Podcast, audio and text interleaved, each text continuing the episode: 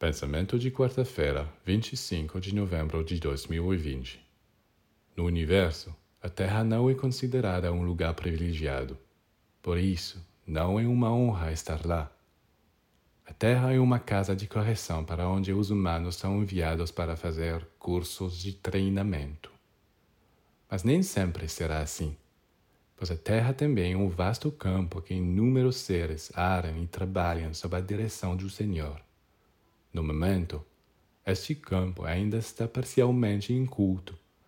Levará séculos e milênios para torná-lo produtivo. Mas as condições estão melhorando cada vez mais.